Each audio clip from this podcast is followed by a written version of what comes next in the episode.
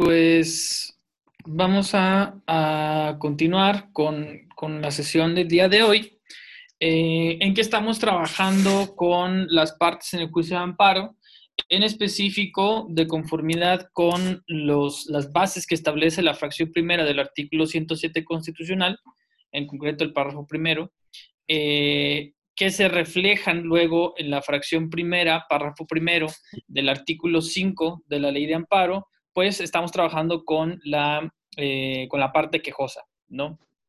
Lo que decimos es que lo que constituye la parte quejosa va a ser el interés, ¿no? El interés, de hecho, va a ser eh, un elemento esencial de la acción, ¿no? Ustedes recordarán cuando estudiaban sus clases de fundamentos de derecho procesal que la acción como, como facultad para incoar el actuar de, eh, del aparato judicial pues implica eh, que se satisfagan distintos, distintos elementos, ¿no? Eh, uno de ellos, y para efectos del juicio de amparo, vamos a entender que el interés es uno de esos elementos esenciales de la acción en el juicio de amparo, ¿no? Tenemos que ostentar y probar la existencia tanto de eh, interés jurídico o bien, en su caso, de interés legítimo. O según lo que platicábamos ya al final de la sesión del día de ayer, a, pregunta de su compañera Jennifer, bueno, en algunos casos incluso en un mismo juicio podrán estar involucrados los dos tipos de, de, interés, tanto legítimo como jurídico, ¿sí? Recalcando dos cosas adicionales. Una es eh, bueno, las dos ya las habíamos mencionado, pero enfatizarlas. La primera es que no se admite el interés simple en el juicio de amparo, siempre tenemos que estar argumentando ya sea interés legítimo o interés jurídico. El interés legítimo, incluso, ya lo habíamos mencionado previamente, puede ser de carácter individual, de carácter colectivo, o puede ser incluso de, forma difusa. ¿sí? Esto ya lo habíamos mencionado en, clases previas. Eh, la segunda cosa que, que quiero Em, enfatizar es que cuando se trate de amparo directo, en el juicio de amparo directo, siempre debemos de ostentar y solamente se va a admitir el interés jurídico. ¿Sí? Esto es, el interés legítimo va a ser admisible en el juicio de amparo cuando se trate de la vía indirecta. ¿Sí? Solo en amparo indirecto podremos, además de ostentar interés jurídico, se admitirá el interés de carácter legítimo. ¿sí?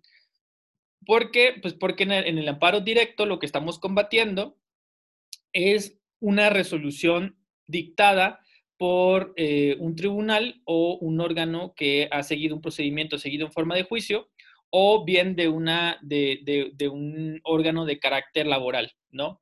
Recuerden que el amparo directo procede en contra de sentencias definitivas, resoluciones que, pone, que ponen fin a procedimientos seguido en forma de juicio y contra los laudos, ¿no? Entonces, eh, siempre estamos hablando de un procedimiento de carácter jurisdiccional y por tanto solo podremos, solo las partes en el juicio original van a, tener el interés jurídico porque a ellas afecta eh, la resolución, la sentencia o el laudo que se esté dictando en el juicio de origen. Entonces, en la vía directa del amparo, siempre se va a admitir únicamente el interés jurídico, mientras que el interés legítimo va a poder ser admisible en el, en el amparo indirecto, ¿sí? Esas dos cosas quería recalcar de lo que hemos trabajado hasta, hasta aquí. No sé si de lo que vimos el día de ayer, de lo que platicamos, tengan alguna duda adicional, algo que no haya quedado muy claro.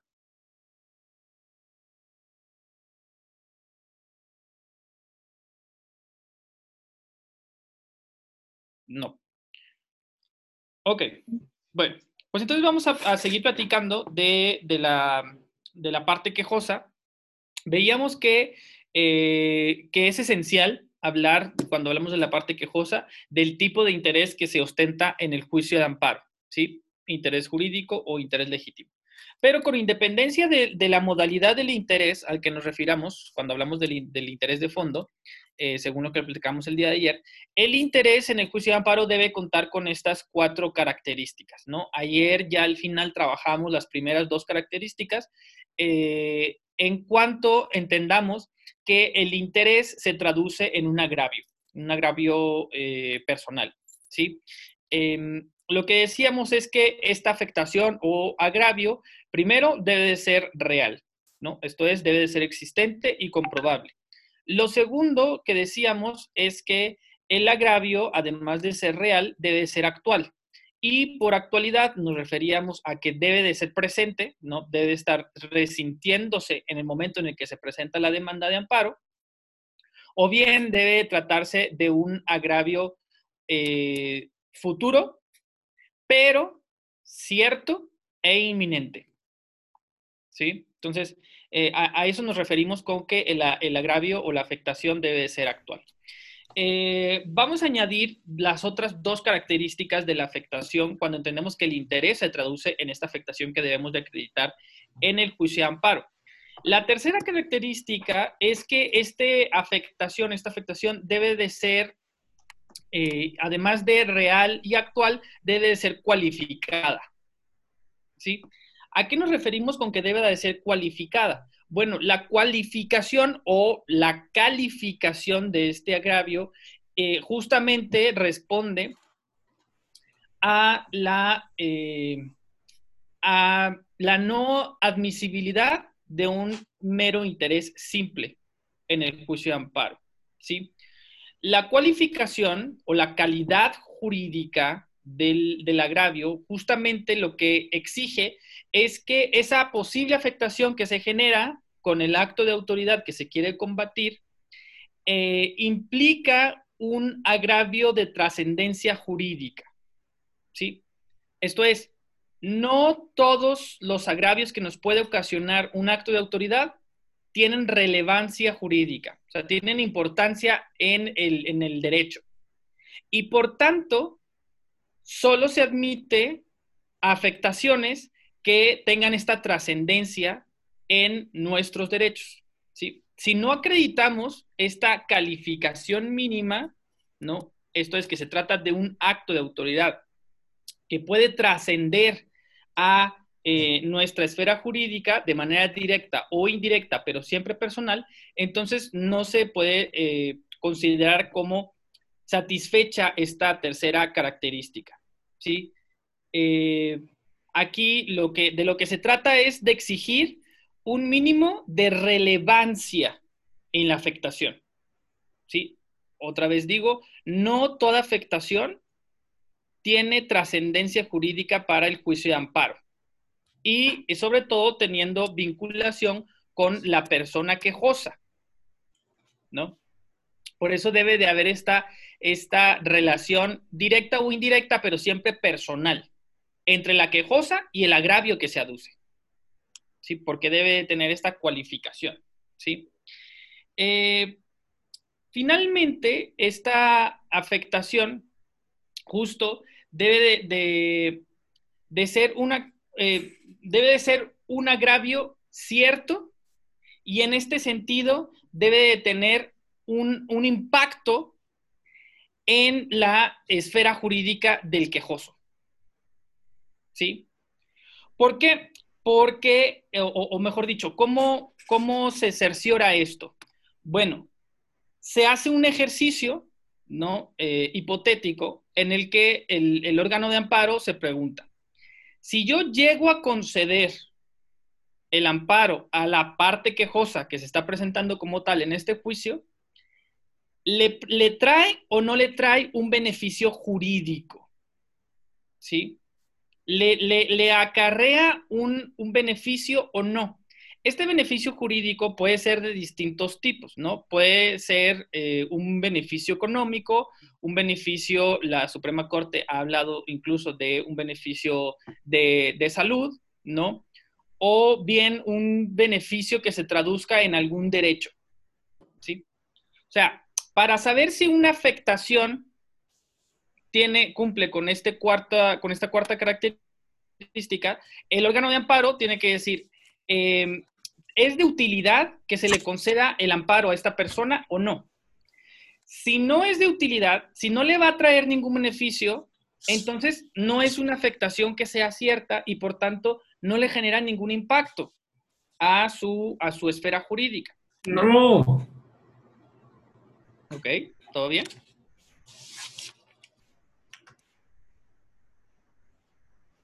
Sí. Bueno, espero que sí. Disculpe, eh, disculpe. Vale. Bueno, con estos cuatro elementos, con estas cuatro características, podemos, estamos frente a una afectación que eh, es real, es actual, es eh, eh, es relevante o cualificada y además es cierta, ¿sí? ¿Por qué? Bueno, pues podemos pensar simple y sencillamente en eh, situaciones como, bueno, el gobierno de Michoacán derivado de la pandemia, decide eh, pues imponer medidas de confinamiento obligatorio. ¿Sí? Las personas están obligadas a quedarse en sus casas. Y en caso de que no lo hagan, pues cualquier eh, autoridad pública, vamos a ponerlo en esos términos, cualquier autoridad pública está legitimada para arrestar a la persona y eh, llevarla a, digamos, detenerla ¿no? Por, una, por la comisión de una falta administrativa. Entonces, hasta por 36 horas se puede quedar una persona que esté fuera de su casa durante la pandemia. Vamos a pensar que eso se hace en una norma. Bueno, probablemente pudiéramos pensar que esa norma viola derechos humanos. ¿Sí? Ahora, ¿qué pasa si yo, Gerardo Mata, viviendo en Saltillo, estando en Saltillo, presento una demanda de amparo en contra de esa norma emitida por el gobierno estatal de Michoacán, diciendo que es una norma violatoria de derechos humanos. ¿Sí? Acá la cuestión es que justamente con estas cuatro características, el juzgado de distrito puede saber si yo tengo interés o no en presentarme como parte quejosa en esa demanda de amparo. ¿Qué es lo que va a decir? Ah, bueno, esa norma que permite a cualquier autoridad pública del Estado de Michoacán eh, detener a cualquier persona que se encuentre fuera de su hogar durante la fase 3 de la pandemia, eh, ¿le genera o no le genera un perjuicio a Gerardo? Y, entonces se hace, una, se hace la primera pregunta. ¿La afectación es real? ¿La afectación a derechos humanos es real? Digamos, ¿es existente? Bueno, pues el acto reclamado es existente. ¿Por qué? Pues está publicado en el, en el periódico oficial de Michoacán, ¿no? Y además es, posible comprobar su existencia en el juicio de amparo. Basta con que o bien eh, demos, imprimamos el, periódico, ah, lo certifiquemos o simplemente le decimos al juzgado, puedes encontrar en eh, la fecha tal, 22 de abril de 2020, que el gobierno publicó este decreto. Ok, entonces podemos decir que hay una afectación que es real, porque existe el acto reclamado. ¿sí? Lo segundo, es actual. Bueno, pues con la emisión del propio decreto desde el 22 de abril es, es presente, ¿no? Esa afectación es presente y además es inminente que en cualquier momento, si yo llego a salir en las calles de Michoacán, de Morelia, vamos a pensar, eh, cualquier autoridad puede detener a la persona. ¿sí? Entonces podríamos decir, es, es real y es actual. Pero acá la cuestión con las dos, con estas dos últimas características que, hemos mencionado, esto es que se trata de una afectación cualificada, ¿sí? Y que además es cierta, acá es donde el análisis ya no nos alcanza para decir que tengo interés, yo, Gerardo, viviendo en Saltillo y residiendo actualmente en Saltillo. ¿Por qué? ¿Qué es lo que se va a preguntar el juzgado? a ver, si yo tramito esta demanda y en dado caso le concedo la razón a Gerardo, le concedo el amparo y digo que esa norma es discriminatoria, le trae un beneficio a Gerardo Mata, que se encuentra en Saltillo, que vive en Saltillo y que no va a ir a Michoacán en ni siquiera próximamente. O sea, me acarrea algún beneficio jurídico, económico, de salud, etcétera. El que me concedan el amparo pues en realidad no. ¿Por qué? Porque a mí esa norma ni siquiera me afecta de manera ni directa ni indirecta, porque yo no soy un residente en, en, Michoacán. O sea, por más que ese decreto podamos pensar que viola derechos humanos, lo cierto es que yo no guardo ninguna relación directa, porque no resido en Michoacán, ni indirecta, porque no tengo pensado ir a Michoacán próximamente, ¿sí? con la, afectación misma. Y entonces así, el juzgado de distrito puede estar, eh, puede a partir de estas características decir, Gerardo no tiene interés ni legítimo ni jurídico en presentar esta demanda. En todo caso, el suyo es un interés simple, porque él simplemente está diciendo, eh, oigan, este decreto es inconstitucional, o, esta ley es inconstitucional, pero no le, va, no le va a generar ningún beneficio jurídico a Gerardo porque él no resiente de manera eh, directa ni indirecta la posible afectación que pudiera generar este, este decreto, ¿no? Entonces, por eso la Suprema Corte ha entendido que, eh, que estas cuatro características son importantes que, que el juzgado tenga eh, constancia de que las cuatro son, son acreditadas durante el juicio, porque de otra forma, entonces, no tendremos interés y por tanto se puede sobreseer el juicio de amparo derivado de la existencia de una causa de improcedencia. Esto es cuando yo no acredito la afectación que me genera el acto reclamado. ¿Sí? Y, esa, es la, esa, es la, importancia de que estemos, eh, de que pongamos atención en el tema del interés. Porque si yo no acredito interés, entonces no estoy acreditando una afectación y por tanto el juicio de amparo viene a ser improcedente y de ahí que pueda decretarse su sobreseimiento. ¿Sí? No sé si me explico con estas cuatro características que, decimos y de su importancia.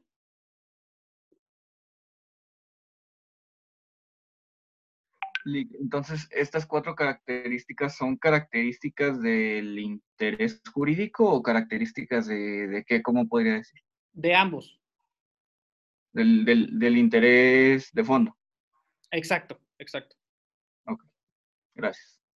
La única diferencia es que, eh, que cuando hablemos de interés jurídico vamos a estar hablando de una afectación directa, mientras que cuando hablamos de interés legítimo la afectación es indirecta. Pero estas cuatro características son de la afectación, que debe de estar acreditada en ambos tipos de, en ambas modalidades del interés. Ok, gracias. Sí. ¿Alguna otra duda? solamente, o sea, estas características las tiene que probar el quejoso durante todo el juicio este, para que le puedan conceder el amparo o son características que se realizan ex ante eh, para la admisibilidad propia del amparo? Ok, bueno, es una pregunta buena y no, ok, voy a plantearlo así. Es una cuestión de fondo, porque es necesario acreditarlo como lo decíamos ayer, eh, con la acción. Y bueno, como, como también mencionaba ahorita, que es una de las cuestiones esenciales de la acción en el amparo. Entonces, el interés es una cuestión de fondo que es necesario acreditar durante el juicio. Pero, pero lo cierto es que los órganos de amparo tienen facultades para hacer un examen preliminar de la demanda, ¿no? Eh, e incluso se les concede la facultad cuando consideren que existe, cuando existe un motivo manifiesto e indubitable de improcedencia, eh, tienen la facultad para desechar la demanda de plano. ¿Sí? Esto es, es importante en la medida en que, como yo les digo, el interés en el juicio de amparo de la parte quejosa eh, debe de probarse. Y si no se prueba, entonces no estamos acreditando la afectación. ¿sí? Vamos a decir, interés y afectación es lo mismo. ¿sí? Hay una causal de improcedencia en el artículo 61 de la ley de amparo que, es, que se actualiza justo cuando no se prueba la existencia de una afectación. Entonces, los juzgados de amparo, teniendo la facultad de considerar preliminarmente que eh, si, se, si se actualiza una causa de improcedencia que sea manifiesta e indubitable, como lo puede ser esta, que no hay una afectación, entonces pueden desecharme la demanda. Y por tanto podríamos decir que es una cuestión de admisibilidad. Lo cierto es que si bien se les reconoce por ley a los juzgados de amparo que preliminarmente consideran, oye, ¿sabes qué?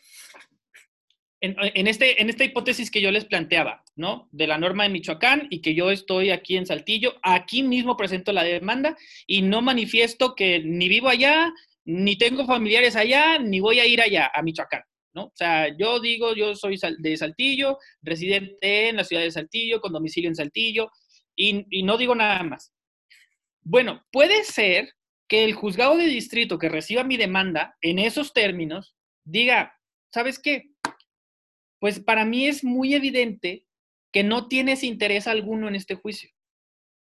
Entonces, yo no necesito admitir la demanda, darte periodo de pruebas para que, para que pruebes el interés, porque de, la mera redacción de tu demanda no, no me das elementos para yo pensar indiciariamente que pueda, puedes llegar a tener un beneficio con esta eh, sentencia concesoria que eventualmente yo, yo pueda dictar a tu favor.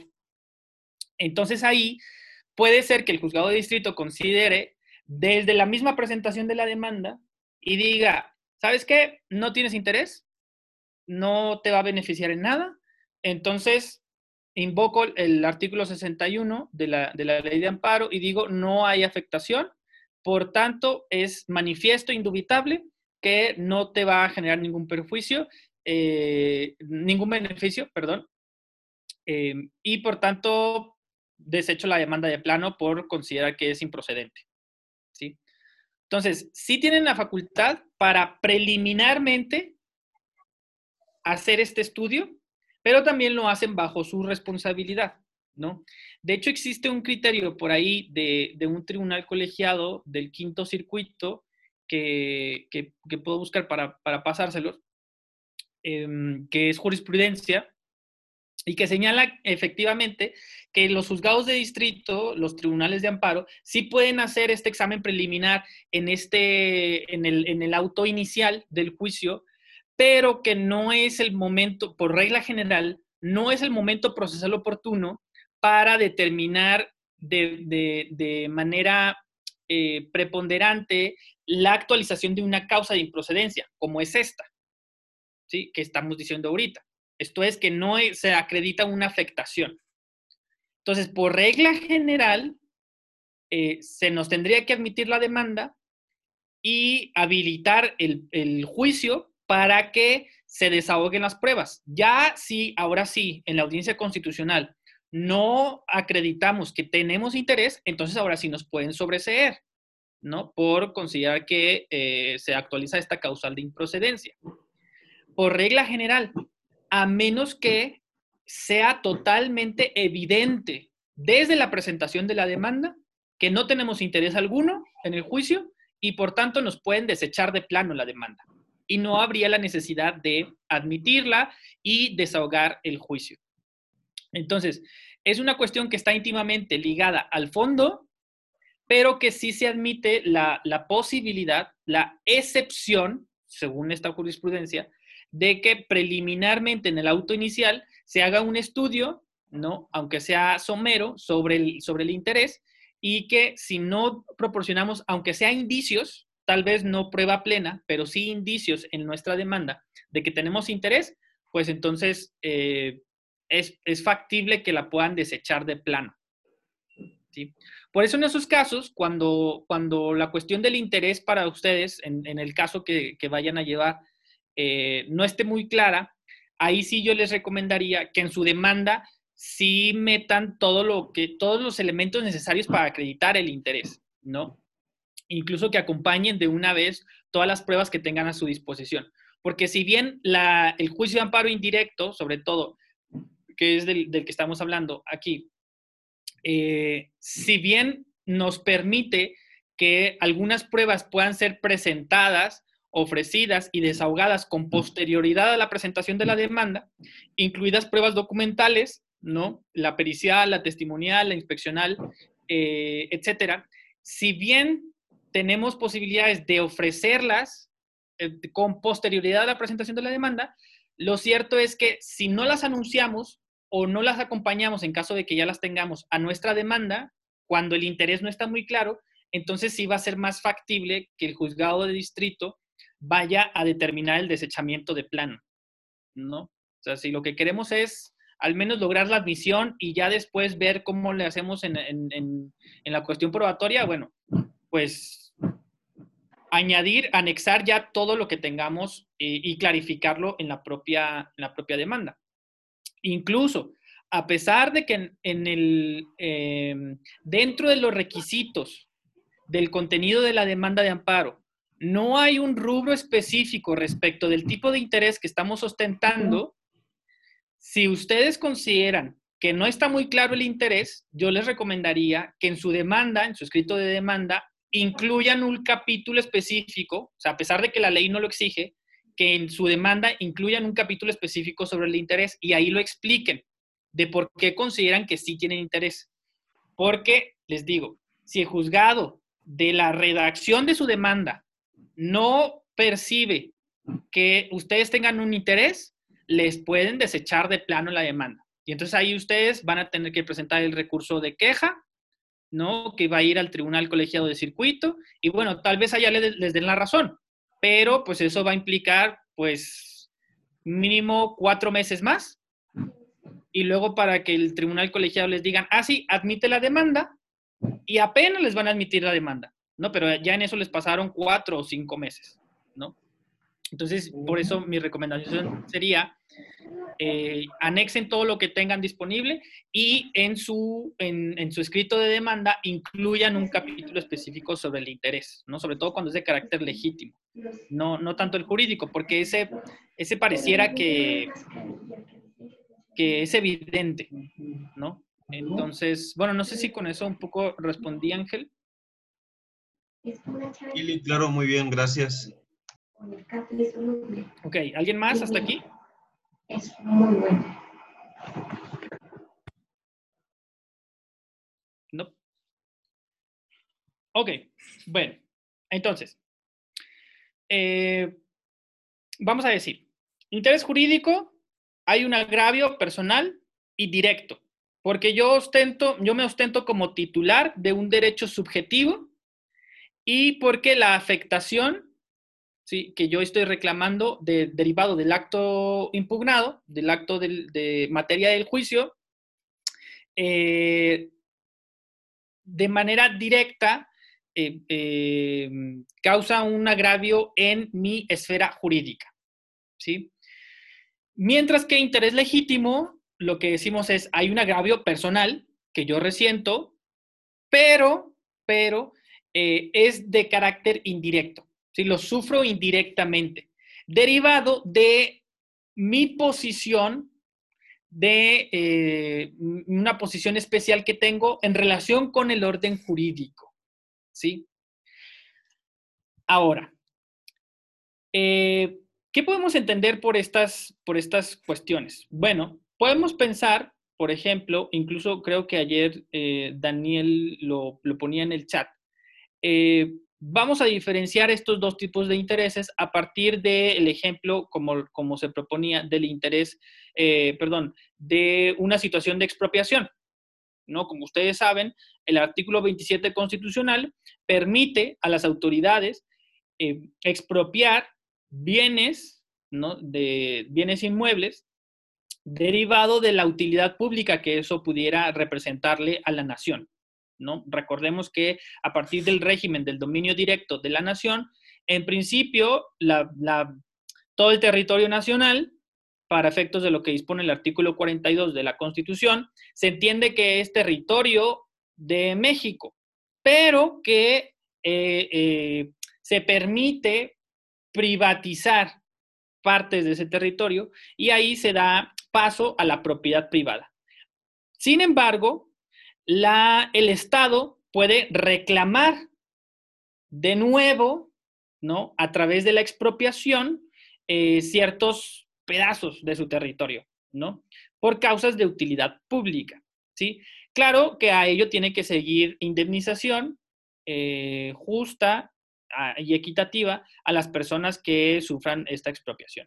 Bueno, lo que podemos decir es que cuando se da la expropiación de un bien inmueble, del cual yo soy propietario, eh, pues entonces yo podría presentar el juicio de amparo. ¿No? ¿Por qué? Pues porque el acto de autoridad afecta directamente mi esfera jurídica. Es claro que se encuentra dentro de mi esfera jurídica todos los derechos y obligaciones que están, de, los cuales soy titular. En este caso, el título de propiedad sobre el bien inmueble, ¿no? Entonces, ese acto de expropiación implica esta afectación personal y directa en mi esfera jurídica. Yo, lo, yo me ostento como titular de un derecho subjetivo, el derecho subjetivo a la propiedad, ¿no? Sobre ese bien inmueble. Entonces, en el juicio de amparo, yo podría presentarme como parte quejosa aduciendo tener interés jurídico, ¿sí? Pero pensemos que si bien yo soy el propietario, lo cierto es que desde hace 35 años eh, que, soy, que soy propietario, tengo ese, ese, se trata de una casa, ¿no? De una casa de residencia y eh, lo tengo alquilado, ¿no? O sea, lo, tengo bajo eh, arrendamiento, ¿no? A una familia, ¿sí? Y esa familia, desde hace 30, 35 años, se ha encontrado en ese, en ese bien, digamos, dentro de esa casa, ¿no? De manera ininterrumpida, etcétera, ¿no? Entonces, ¿qué pasaría si me expropian esa casa? Bueno, ya dijimos, yo como propietario puedo ostentarme como eh, parte quejosa aduciendo interés jurídico, porque está dentro de mi patrimonio esa propiedad, ¿no? El bien inmueble del que está, que es objeto de la expropiación. Pero esta familia tiene ciertos derechos nacidos a partir de un contrato de arrendamiento. El más evidente es el derecho de posesión. O sea, si bien yo soy el propietario, lo cierto es que la familia eh, es la poseedora del bien, hasta en tanto, pues, digamos, o durante el tiempo que ha durado el, el arrendamiento, ¿no?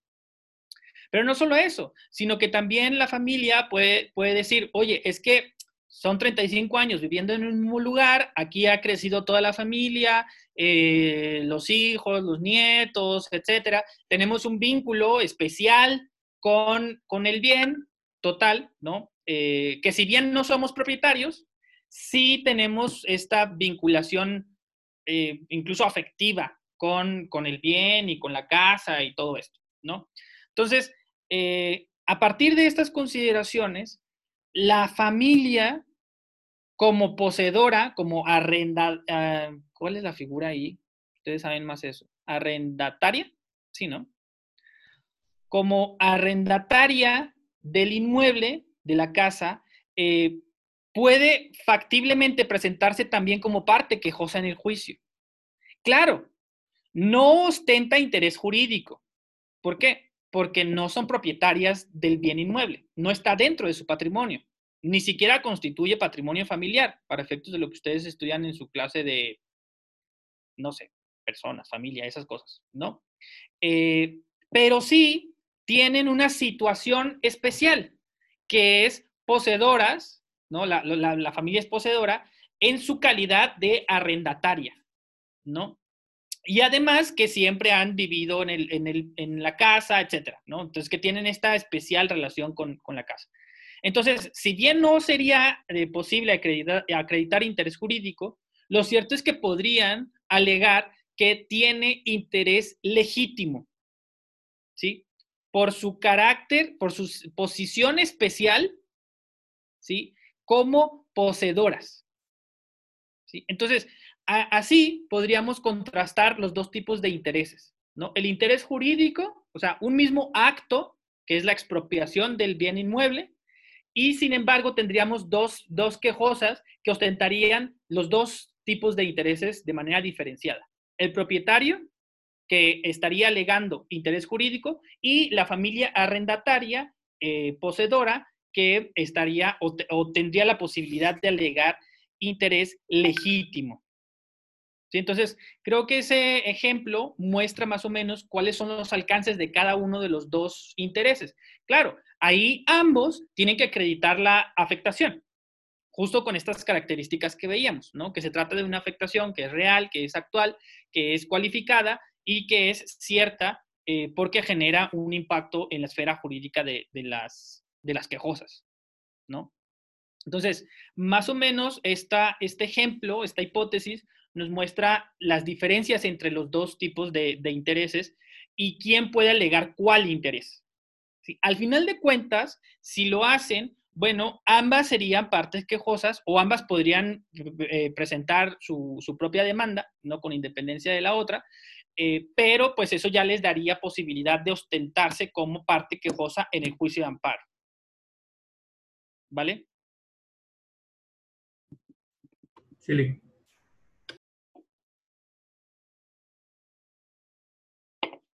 Ok, bueno, ahora vamos a hablar de algo que está conectado con, todo esto del interés y que es algo, algo un poco técnico, ¿no?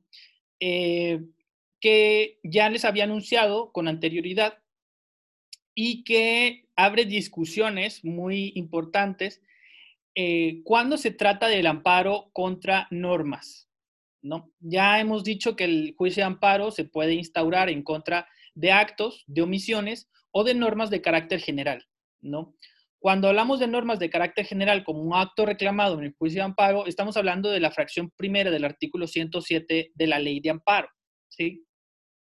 Ahí la propia ley de amparo nos dice que debe entenderse por norma eh, de carácter general, ¿no? Eh, entonces, vamos a ubicarnos en los juicios de amparo indirecto, necesariamente, eh, o bueno, no, de hecho no, no necesariamente, pero los juicios de amparo en, donde lo que estamos reclamando es la invalidez de una norma, ¿sí? Y cómo eso afecta el tipo de interés que se puede alegar en el juicio, así como el rango de protección de estos intereses. Vale decir que eh, para iniciar esta discusión, eh, antes de 2011, el único tipo de interés que admitía el juicio de amparo era el interés jurídico, solo el interés jurídico. Mientras que a partir de la reforma a los artículos 103 y 107, entre otros de la Constitución, se permite, y como ya lo hemos dejado en claro, también acreditar interés legítimo. ¿sí?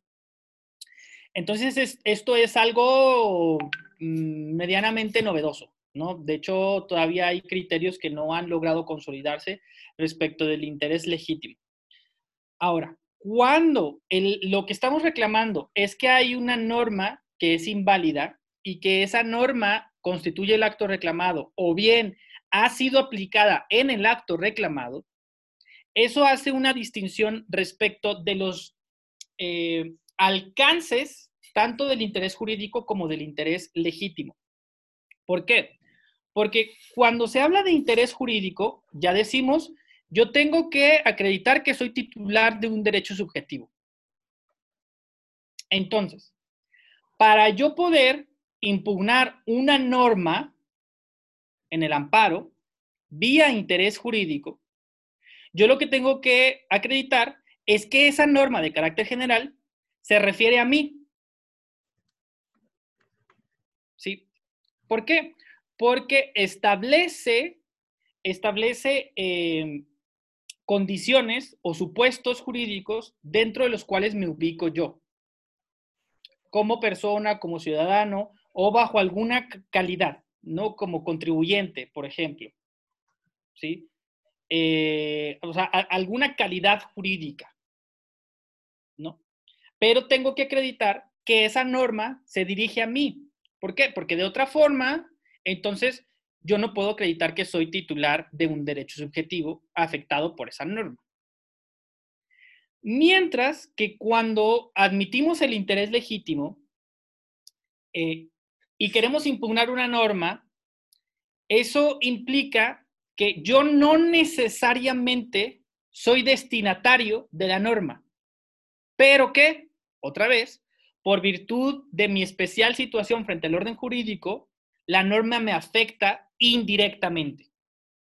Entonces yo no tengo que acreditar que tengo alguna calidad específica. ¿Sí? Pero bueno, vamos a explicar con mayor detalle estas dos cuestiones. Eh, a partir de diferenciar si una norma nos genera o no, o no nos genera una afectación, es que se hace la distinción que ya habíamos adelantado en sesiones previas eh, respecto de normas que, por un lado, se conocen como normas heteroaplicativas o leyes heteroaplicativas, que es la denominación más común, y por otro lado, de leyes autoaplicativas o normas autoaplicativas. ¿Sí?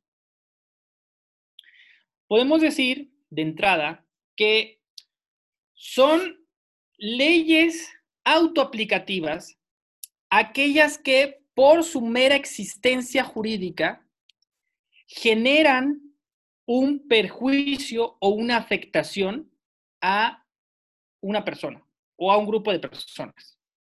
¿Sí? La mera existencia de la norma genera una afectación. ¿Sí? Esas van a ser las normas autoaplicativas.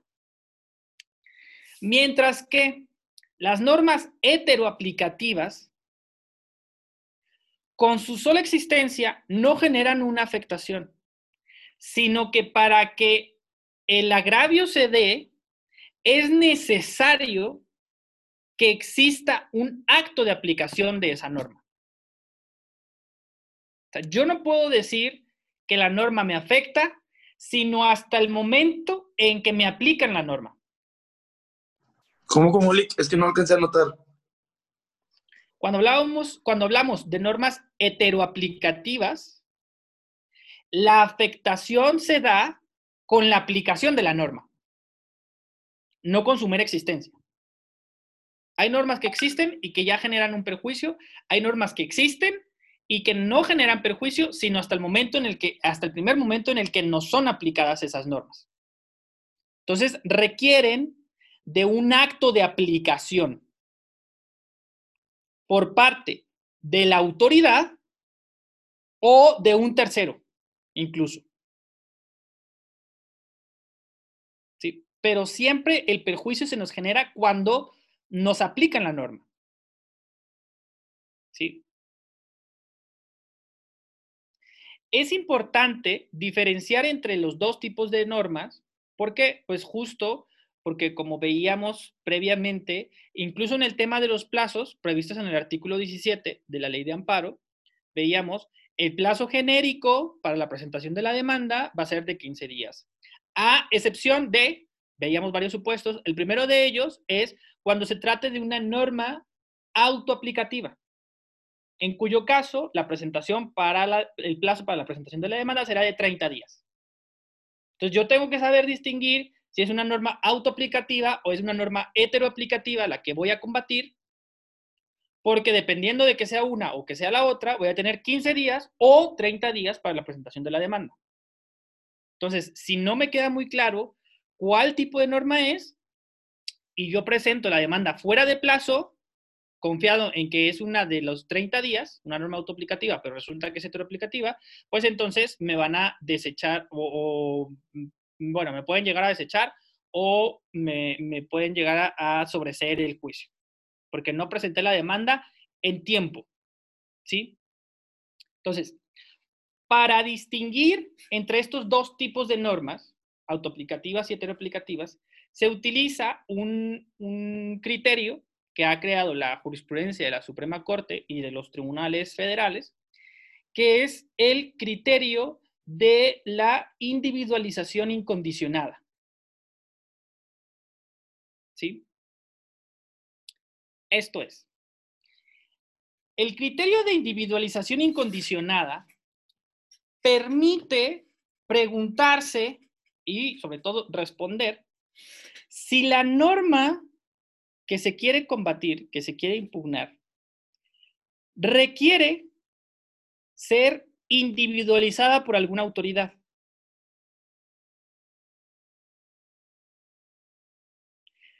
Esto es, si el acto de aplicación de la autoridad es condición necesaria o no para que la, eh, para que la norma misma genere una afectación. Por eso se llama individualización incondicionada. ¿Está sujeta o no a condición? El individualizar, acuérdense en sus clases de teoría del derecho, individualizar una norma es un acto que realizan autoridades judiciales o administrativas de aplicación de la norma. ¿Por qué? Pues porque las normas, por su propia naturaleza, según lo que veían antes en sus clases, las normas son de carácter general, impersonal, abstracto. ¿No? Así están redactadas muchas normas, ¿no? Eh, por ejemplo, las normas de derechos humanos. Cuando se dice, toda persona tiene derecho a votar, o mejor dicho, todo ciudadano. ¿Sí? Todo ciudadano mexicano tiene derecho a votar. Artículo 35, fracción primera de la Constitución. Toda persona, ¿no? O sea, persona es una, es una cualidad abstracta eh, en donde solo la autoridad electoral va a individualizar en el momento mismo en el que nos presentamos en una casilla, ¿sí? E, exhibiendo nuestra credencial, donde decimos quiero votar, en ese momento la autoridad electoral individualiza esa norma que está prevista en el artículo 35, fracción primera constitucional, para decir, ah, efectivamente Gerardo puede ejercer su derecho al voto. Ahí la autoridad en concreto está individualizando para Gerardo Mata una norma que está prevista para todos los ciudadanos. O sea, la norma en sí misma es abstracta, general e impersonal. Entonces, la pregunta aquí es, ¿esa norma requiere o no requiere una individualización por parte de la autoridad para generar sus efectos jurídicos? Esa va a ser la pregunta que intenta responder este criterio de la individualización, incondicionada. ¿Sí? Eh, podemos pensar en algunas normas impositivas, normas que establecen impuestos. ¿sí? Bueno, hay ciertos impuestos directos y hay ciertos impuestos indirectos. Ustedes los estudiarán más adelante en sus clases de derecho fiscal. Ah, bueno, no, ya, ya llevarán fiscal 1, ¿no? Tal. Pero lo estamos viendo, Lick. Derecho ah, bueno. fiscal. Están en eso, ¿no? Entonces, hay, hay contribuciones, hay impuestos, ¿no? Algunos son directos, otros indirectos, ¿no? Eh, Podemos pensar en la recaudación indirecta que se obtiene a partir del pago, por ejemplo, del IVA, el impuesto al valor agregado. ¿Sí? El IVA está previsto en una norma que es el presupuesto de ingresos. Es una norma de carácter general. ¿no? Se pone eh, la base de, cálculo del IVA dependiendo de los productos a los cuales se vaya a grabar, ¿no? Eh, productos de consumo inmediato, em, digamos, todo lo que tenga que ver con eh, consumo de todo lo que vendan en el OXO, en las tiendas, etcétera, están grabadas con, con IVA, por lo general, ¿vale? Se fijan tasas diferenciadas. Bueno, eh, el IVA en, en tanto norma de impositiva, ¿sí? Está dirigida a no solamente ciertos contribuyentes, como algunos otros impuestos, ¿no? Por ejemplo, el IEPS, ¿no? O, o el ISPT. El impuesto sobre el producto de trabajo es una norma tributaria dirigida a quienes trabajan, a quienes obtienen un salario, ¿sí? Solo las personas que tienen un salario eh, son grabadas por el ISPT. Mientras que el IVA no requiere tener una cualidad específica como trabajador. ¿no? Basta con que yo consuma para que se me grabe el IVA. E incluso, ¿quién cobra el IVA?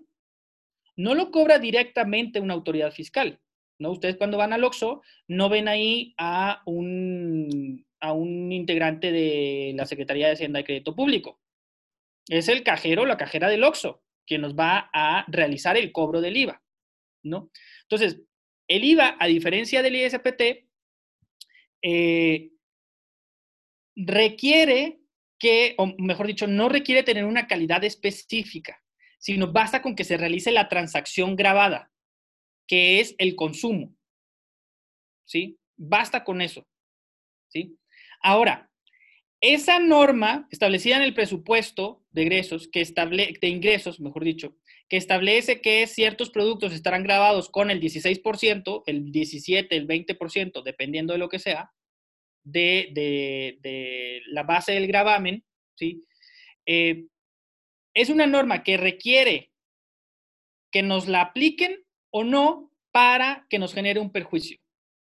¿Qué pasa si ahorita tenemos ciertos productos que están grabados al 16% y en el, en el presupuesto de egresos del próximo año se dice, no, esos estarán grabados al 20%? ¿Sí? Bueno, aquí la pregunta es, el hecho de que se modifique la ley para aumentar el gravamen del IVA, la base del gravamen del IVA al 20%, pasar del 16 al 20%, ¿nos genera una afectación? Sí, pero aquí la pregunta es ¿cuándo?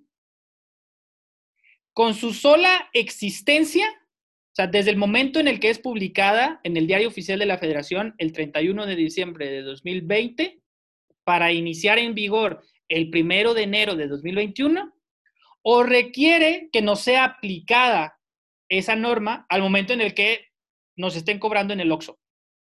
¿No? O sea, requiere que yo vaya al OXO a comprar un gansito para que me cobren el 20% del costo del gansito y decir, hay un acto de aplicación de esa norma tributaria y por tanto aquí me genera un perjuicio. Lo cual puede suceder cuando. Bueno, puede ser que yo nunca vaya al OXXO sino hasta el 20 de septiembre de 2021. ¿No? Y hasta ese momento compre mi gancito y diga, este, yo quiero impugnar la modificación de, la, de, la, base del gravamen, ¿no? Eh, pregunta, ¿me genera un perjuicio desde que existe la norma, la modificación a la norma, el primero de enero de 2021, o me genera una, afectación hasta que me es aplicada, hasta, hasta que me cobran el, el, impuesto, ¿no?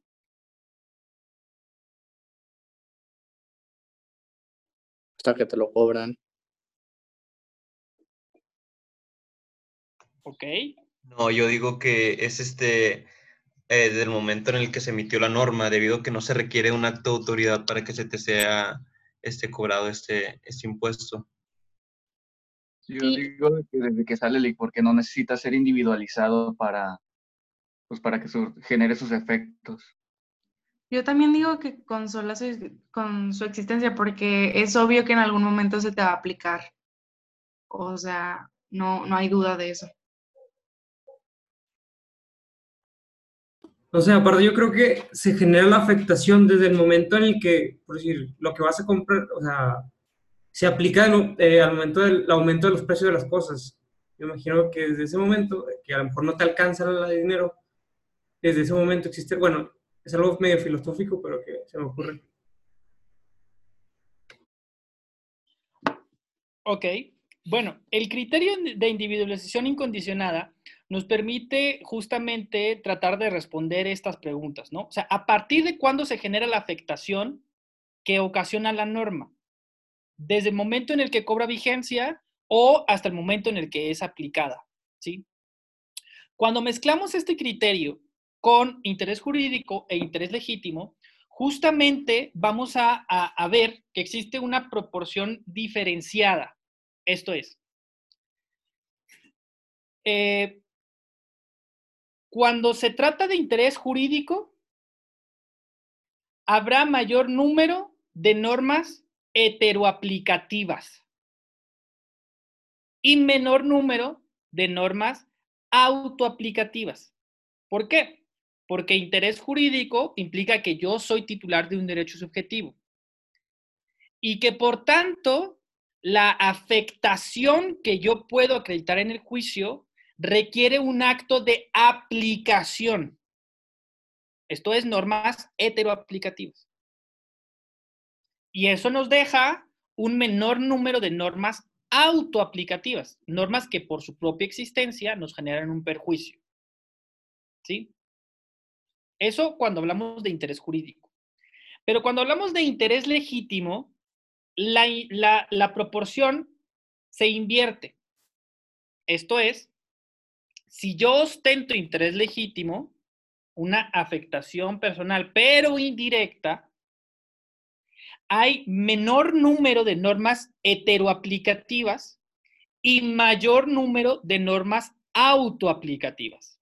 O sea, normas que si bien no son dirigidas a mí por una cualidad específica, lo cierto es que me generan un perjuicio derivado de mi especial situación frente al orden jurídico. Vamos a pensar en una, una, situación eh, que ya ha resuelto la, Suprema Corte, pero que también estuvo, digamos, que mm, tenía que, no tenía las cosas muy claras, ¿no? De, de un inicio. Incluso los tribunales federales también tenían distintos criterios, ¿no? Eh, a partir de lo que ha resuelto la Corte en el amparo en revisión 581, diagonal 2011, que les recomendaría que pudieran checar, eh, hubo, por ejemplo, una, eh, mm, dos personas ¿no? en el estado de Oaxaca que se presentaron ante el juzgado de distrito invocando la inconstitucionalidad del Código Civil de Oaxaca, ¿no? Eh, por considerar que eh, existía una eh, discriminación en perjuicio de las personas de, de, parejas conformadas por personas del mismo sexo, ¿no? Entonces, después de haberse presentado ante el juzgado de lo civil, ¿no? Para la autorización del, del, matrimonio y que fue obviamente denegado, se presentan ante el juzgado de distrito reclamando la inconstitucionalidad del artículo 143 del Código Civil de Oaxaca por establecer que el, matrimonio es un contrato entre dos personas, eh, bueno, entre un hombre y una mujer.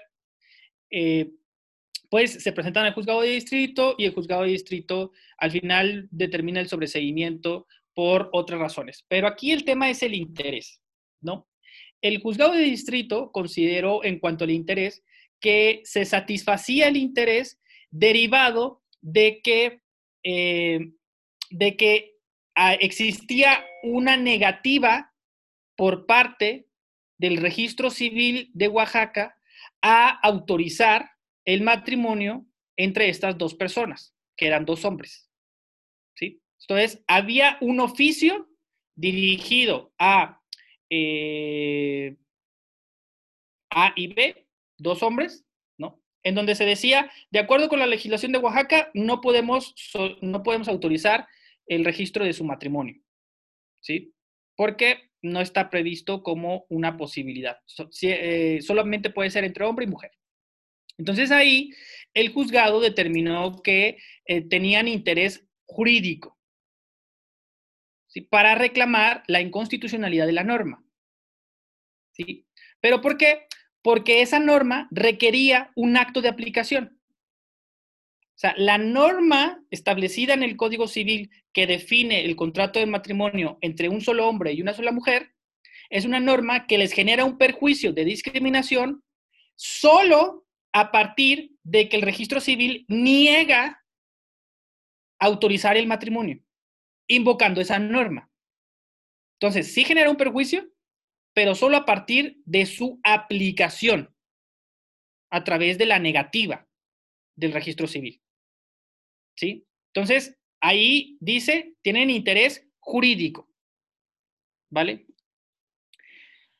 Eh, un año después, se, se presenta y llega a la, Suprema Corte otro amparo en revisión 152-2013, que ya se los había recomendado y se los vuelvo a recomendar porque allá hay todo un estudio sobre el interés y allá estamos, eh, digamos, hay varias de las cosas que estamos mencionando aquí, ¿no?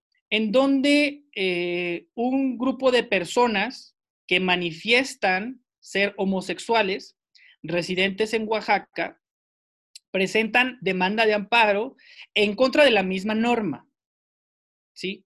Se presentan directamente ante el juzgado de distrito.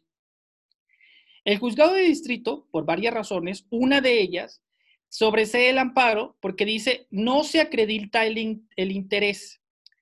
La cuestión es que estas personas, eran 19 personas, si mal no recuerdo, no se presentaron nunca ante la oficialía del registro civil, bueno, el juzgado civil, ¿sí? Nunca solicitaron registrar un matrimonio. Ellos lo que decían es, somos personas homosexuales y la norma del Código Civil establece discriminación porque con independencia de, eh, con independencia de que queramos o no queramos casarnos, en la propia norma ya genera una afectación porque no prevé la posibilidad de que dos personas del mismo sexo puedan celebrar el contrato de matrimonio. El juzgado de distrito dice no, se trata de una norma heteroaplicativa. El artículo 143 del Código Civil de Oaxaca es una norma heteroaplicativa que, como se dijo antes, solo puede causar una afectación cuando es aplicada por una autoridad. Entonces, como ustedes nunca fueron a solicitar el registro de su matrimonio, nunca les ha sido aplicada y por tanto no hay afectación dentro de su esfera jurídica. Entonces, se sobresee el amparo, porque no prueban la afectación. Se presenta el recurso de revisión ante la primera sala de la Suprema Corte y la Suprema Corte resuelve varias cosas. Una de ellas es respecto del interés. La Corte determina que, si bien es cierto, la norma civil que establece la definición del matrimonio como un contrato que se celebra entre un solo hombre y una sola mujer, no tiene como destinatarios directos a los quejosos, lo cierto es que sí les genera una afectación con su mera existencia. O sea, la norma en su redacción es discriminatoria y la discriminación persiste y subsiste por todo el tiempo en el que esa norma exista. O sea, la norma en sus propios términos ya genera una afectación a las personas porque discrimina a las parejas eh, del, del, mismo sexo, ¿no? De personas del mismo sexo. Entonces, dice la Corte, es una norma no heteroaplicativa, sino es una norma autoaplicativa. No requiere que sea aplicada por nadie, porque por sí misma ya, ya discrimina al no establecer la posibilidad de que dos personas del mismo sexo puedan contratar el matrimonio. ¿sí? Entonces la Corte eh, dice, estas personas tienen interés legítimo derivado de su situación especial en el, eh, frente al orden jurídico. Y con eso termino. ¿Cómo considera la Corte que tienen esta situación especial frente al orden jurídico? Bueno, con dos elementos. El primero de ellos es que son personas que residen que manifiestan res residir dentro del estado de Oaxaca. Esto es, por un lado, la norma está dirigida a aplicarse territorialmente a todas las personas que se encuentren dentro de Oaxaca. Entonces, eso es lo primero. Son residentes de Oaxaca. Y lo segundo, manifiestan bajo protesta de decir verdad que son personas homosexuales. ¿Sí? Esto es, que son personas que, si bien pueden encajar dentro de la norma, porque sin problema alguno se pueden casar con, eh, vamos a pensar que son hombres, se pueden casar con alguna mujer y eso eh, será permitido. Lo cierto es que es la única forma que la ley establece para poder acceder al matrimonio. Entonces la Corte hace este ejercicio de las cuatro características que, que veíamos antes, ¿no? De que se trata de una afectación real, actual, eh, cualificada, etcétera. Y lo que dice es, si yo les concedo el amparo a estas personas, podrán o no podrán tener un beneficio. Y la Corte dice, efectivamente, si bien nunca han comparecido ante una autoridad civil a manifestar su deseo a casarse, lo cierto es que si les concedemos el amparo, podrán con esa sentencia presentarse en cualquier momento que lo deseen ante el registro civil para poder contratar el matrimonio y con eso tener acceso a todos los privilegios y derechos derivados del matrimonio, como son derechos de carácter sucesorio, derechos migratorios, derechos fiscales, ¿no? Que ustedes conocen, eh, que han estudiado en otras materias. Entonces, la Corte dice, si hay un beneficio jurídico que yo les puedo otorgar a partir de la concesión del amparo. Entonces, la Corte dice, no se trata de una norma heteroaplicativa, es una norma autoaplicativa que con su propia existencia ya genera una afectación, ¿sí? Y que por tanto, estas personas quejosas tienen interés legítimo para presentarse en el juicio de amparo, ¿sí?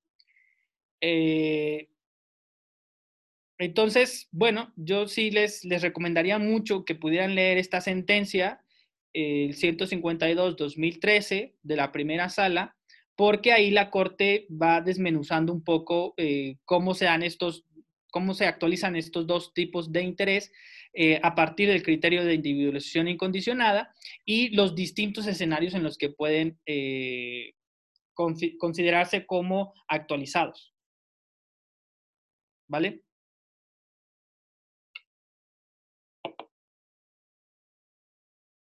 más o menos. Sí. sí. ¿quedó claro? Sí. Sí, sí, sí. Bueno, como quiera, busquen. Lick, me surgió una duda.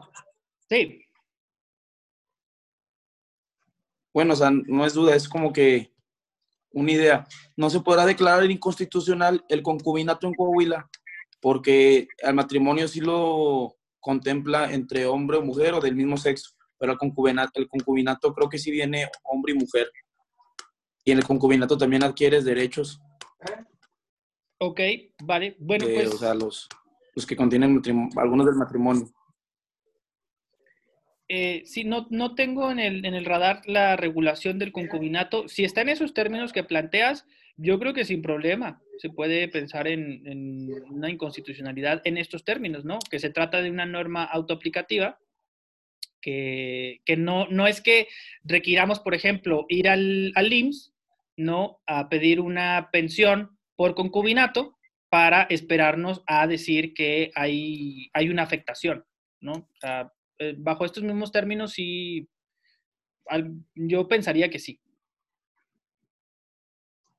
Gracias. ¿ok? Este, bueno, la vamos a dejar hasta aquí el día de hoy. Mañana continuaríamos para terminar esta parte de- del interés.